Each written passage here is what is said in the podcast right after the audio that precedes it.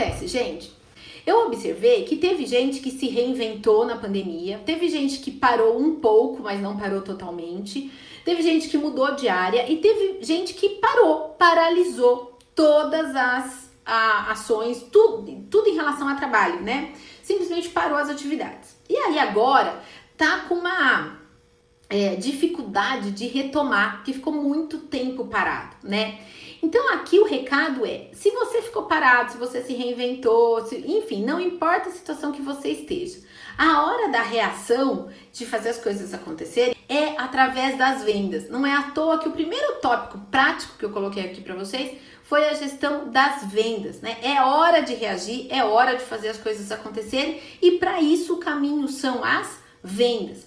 E para que a gente defina uma estratégia de vendas, eu tenho que falar de, tenho que definir muito bem o meu público, o meu é, produto ou serviço que eu vou oferecer para esse público e o meu posicionamento, a forma como eu quero ser vista por esse meu público-alvo.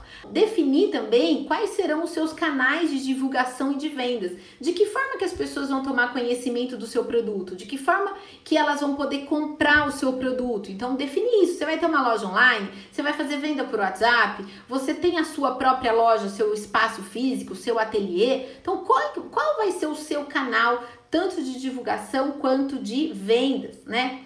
Você também precisa, nesse momento, definir, estabelecer as suas metas de venda. Mas não é assim, definir a meta de qualquer jeito.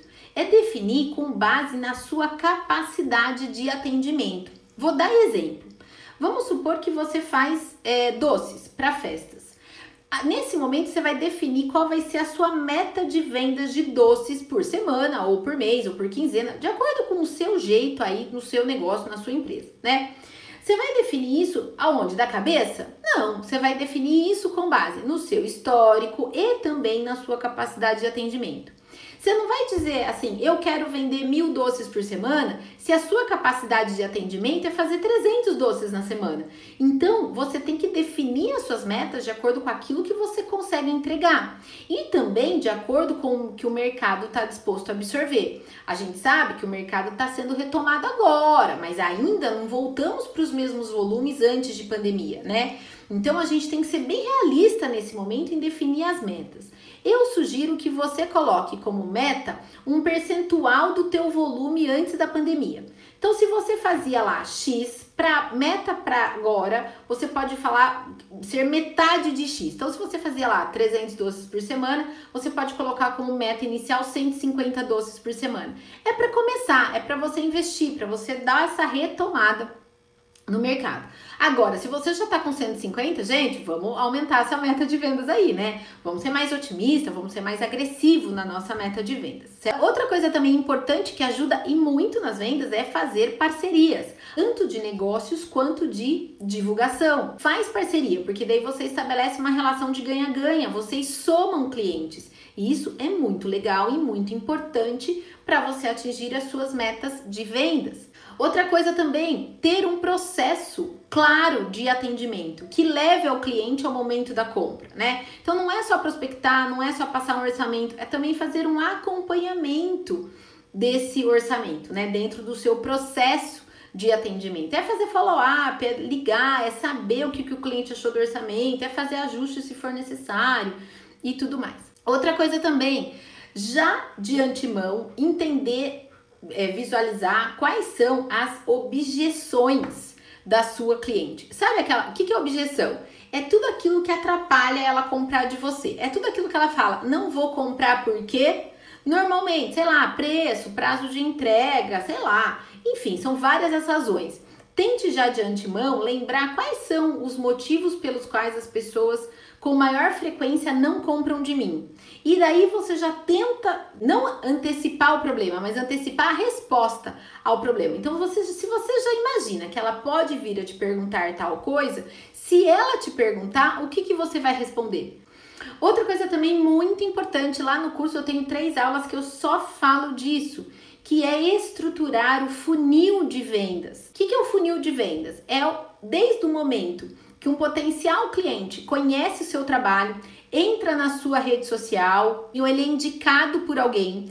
É a primeira vez que a pessoa toma conhecimento da sua marca e das suas soluções para festas que você tem, até o momento que ele se torna cliente. Então imagine um funil, um funilzinho mesmo. Ele entrou lá, ele conheceu a sua empresa, pronto, ele entrou no funil. Ele só vai sair do funil quando ele se tornar cliente, quando a gente diz que a gente converteu ele em cliente, né?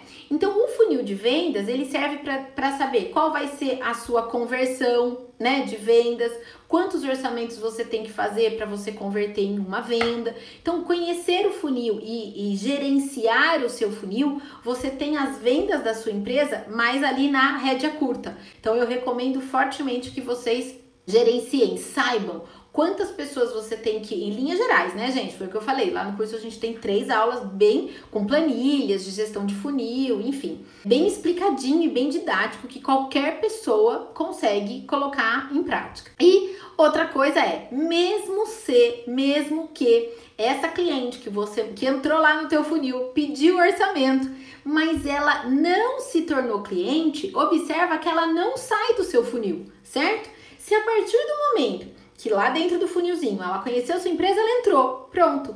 Mas se ela não se tornou cliente, se ela não aprovou o teu orçamento, ela não saiu do funil. Se ela não saiu do funil, ela continua sendo uma potencial cliente. Por isso que a minha última recomendação aqui em gestão de vendas é mantenha contato com essas pessoas, mesmo aquelas que não fecharam com você, né? Eu tenho alunos que fecharam comigo agora, recentemente, e que me acompanham há dois anos. Mas por que que fecharam agora? E por, né? E por que que eu não desisti deles? Por que que eu mantive contato? Eu tô aqui, eu tô fazendo live, a gente manda e-mail, a gente tem artigo no blog, é conteúdo todo dia no feed, coisa e tal. Eu estou me colocando em contato com ele a todo momento. Então, ele pensar em se capacitar em marketing, em gestão, em fazer o negócio dele faturar, ele tende a pensar em mim. Por quê? Eu mantive contato com ele. Não importa por quanto tempo, seis meses, um ano, dois anos, mas eu mantive contato com ele. Então é isso que eu estou ensinando vocês a fazerem o mesmo. Mantenham contato com as suas potenciais clientes. Porque mesmo que ela não te contrate, ela vai continuar no funil. E mesmo que ela não te contrate, ela pode te indicar para outras pessoas porque você prestou um serviço, um atendimento diferenciado para ela.